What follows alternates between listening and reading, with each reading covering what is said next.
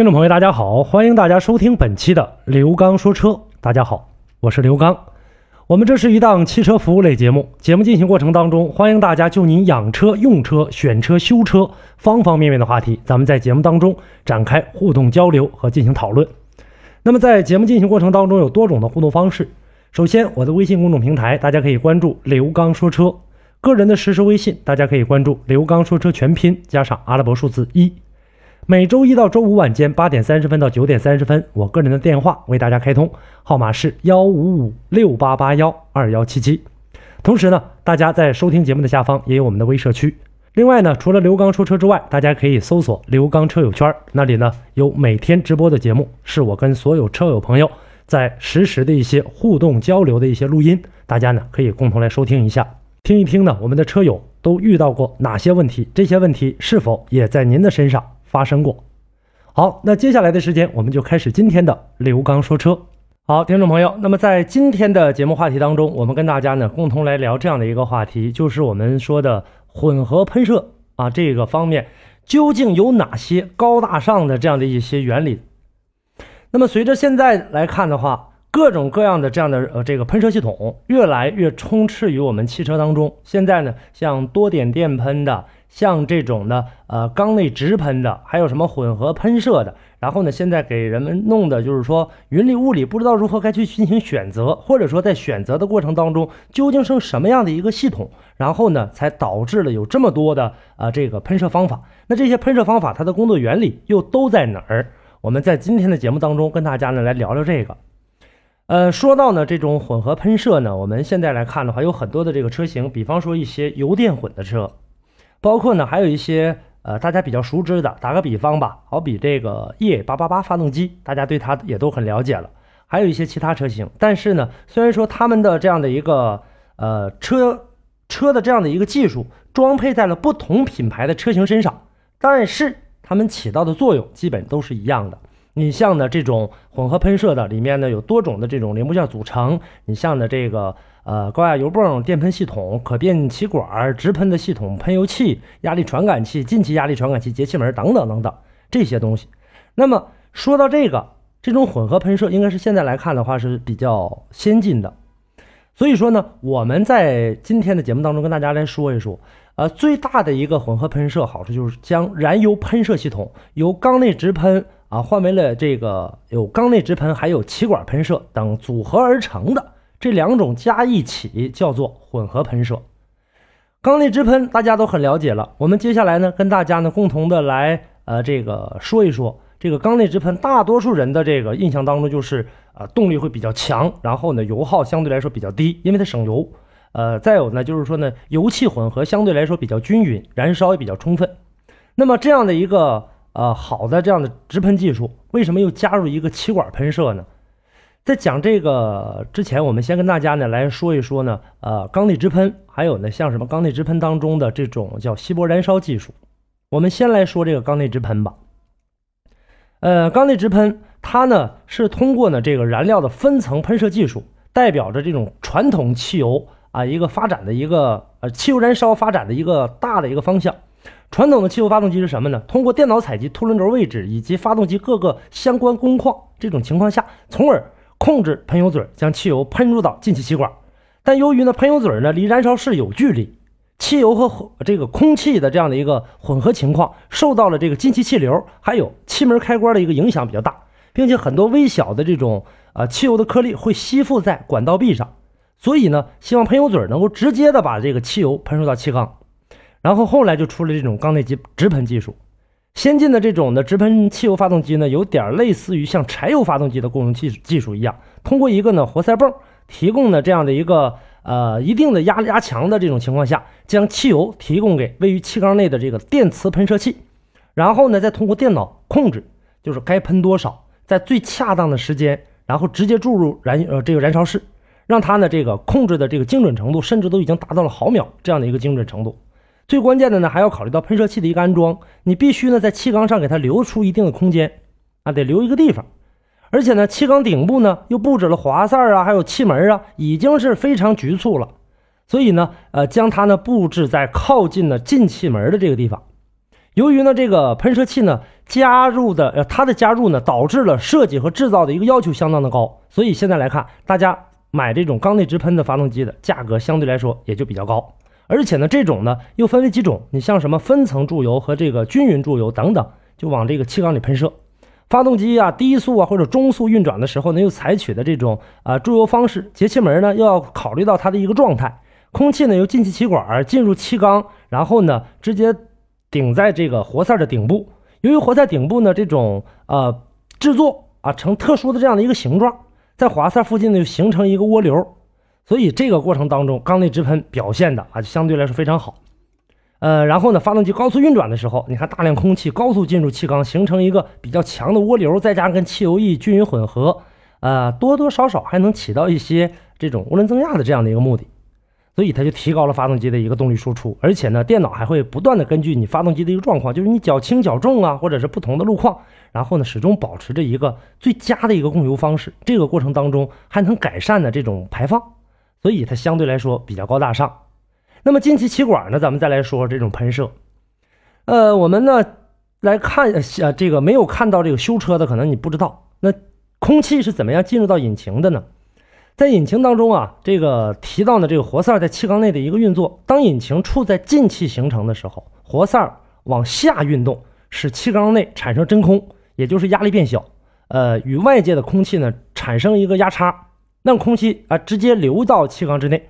我们大家就我原来跟大家说的这个打过比方，这种打针筒啊，就是对药的这个打针的，你往下一拉的过程当中，一抽的过程当中，药水给吸入到针筒之内了，对吧？这时候引擎呢也把空气吸进来了。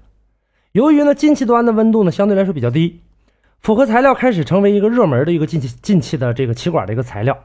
轻的有的这个相对来说呢啊内部嗯用上去看上比较光滑，而且呢阻力也小，进气效率也很快。进气气管呢，在节气门和引擎气门之间，所以呢，称作这种这个气管。因为空气进入节气门之后，经过气管缓冲，空气在这里面，这个就形成一定的分歧，对应的这个引擎气缸的数量，然后各进各的，分别的注入到各个气缸当中，这就是呃进气气管的这样一个喷射。然后呢，再通过呢喷油供呃这个喷射供油的这样的一个情况，啊，把这个数据提供给电脑，然后判定它的一个。呃，负荷多大，给多少油啊？这个过程当中，然后进行燃烧。还有呢，现在有很多的车型还采用了是可变长度的进气气管，或者连续可变长度进气气管，使这个引擎在各个转速的领域都能发挥到一个很优秀的这样一个表现。通俗的语言。如果您在养车、用车、选车、修车等方面遇到了哪些困惑，欢迎大家跟我进行沟通交流。独特的视角，互动的方式，微信号码“汽车刘刚”的全部拼音。讲车修车十二年，国家二手车高级资格评估师，专业汽车节目主持人刘刚带您走进汽车的世界，通过您的描述，现场为您诊断您爱车的故障所在。刘刚说车，开启您全新的汽车生活。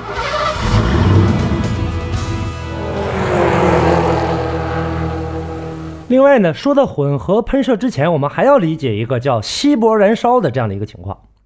在发动机气缸内燃烧的，我们大家都知道多少比比多少啊？这是空气和燃料，就是我们说汽油，它的这个质量比就是空燃比。汽油刚好能够完烧完全燃烧的时候，可能空燃比，你看大家能看到的这个十点几比一啊，十二点比几一啊啊这种，那么这个值被称作是理论的空燃比。稀薄燃烧就是说，在燃烧的时候，空气当中的燃料很稀薄，在空燃比大于十八点一的过程当中，可以将气缸内的一个燃烧状态就称作为稀薄燃烧了。大家可以想象一下，进十八分空气进一分油，那这个过程当中，前面的空气压缩比数越大，它代表的这样的呃这个油耗相对来说就会比较低一些，但是不完全是绝对的，因为根据气缸大小的不同，根据你排量的不同。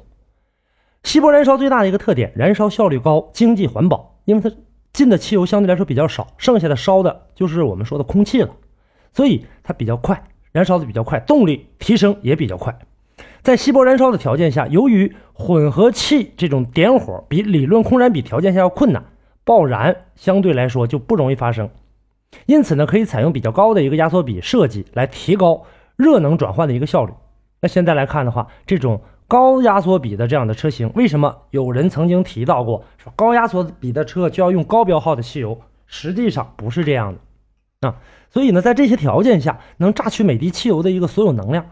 大家考虑到的就是说加高标号的汽油，就是因为你看进的空气本身就多，如果汽油不是好的话，那不是高标号的话，可能就配合不上发动机的这样的一个工况了。所以说，大家不要单纯的因为压缩比的大小来判定你的车该加多少号的油。不过呢，稀薄燃烧也不是很完美，也有缺陷。稀薄燃烧的过程当中，废气当中会有很多残留的氧气，进的气儿比较多呀，十八比几、二十点比几，这种情况下空气多。那么排放的温度相对来说就比较低，因为汽油相对来说比较少。你再往出燃烧的过程当中啊，排出来之后，这个温度达不到一定的指标，达不到一定指标，对谁有影响呢？对三元催化。三元催化呢，如果说在你排放的过程当中，它对的这种呃氮的这种氧化物啊，对这种氮氧化物相对来说，它不能够啊更好的让它进行起到一个运作或者说运行的这样一个条件。那么这个过程当中，可能说你的这个排放相对来说就要呢，呃，不合乎标准，或者说略低于这种这个国内的标准，这就是一个呃基本的情况。呃，缸内直喷也是实现的稀薄燃烧最好的方法。你看进气气管的喷射呢，空燃比上限呢有最高最大的能达到二十多比一，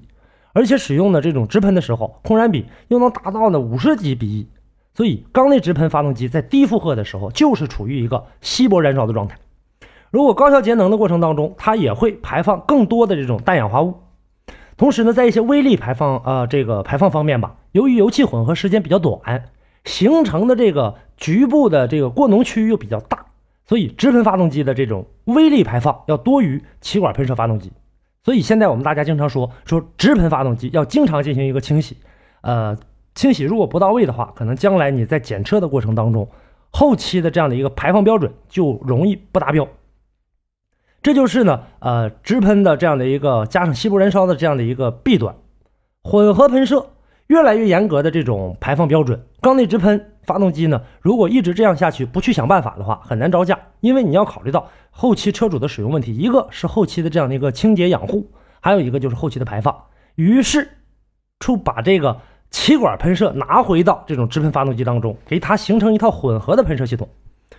低低负荷的这种工作状态情况。啊，气管喷油嘴在气缸内进行的这个喷油，混合气进入气缸，再配合压缩形成，啊，这个给喷油嘴来进行喷油，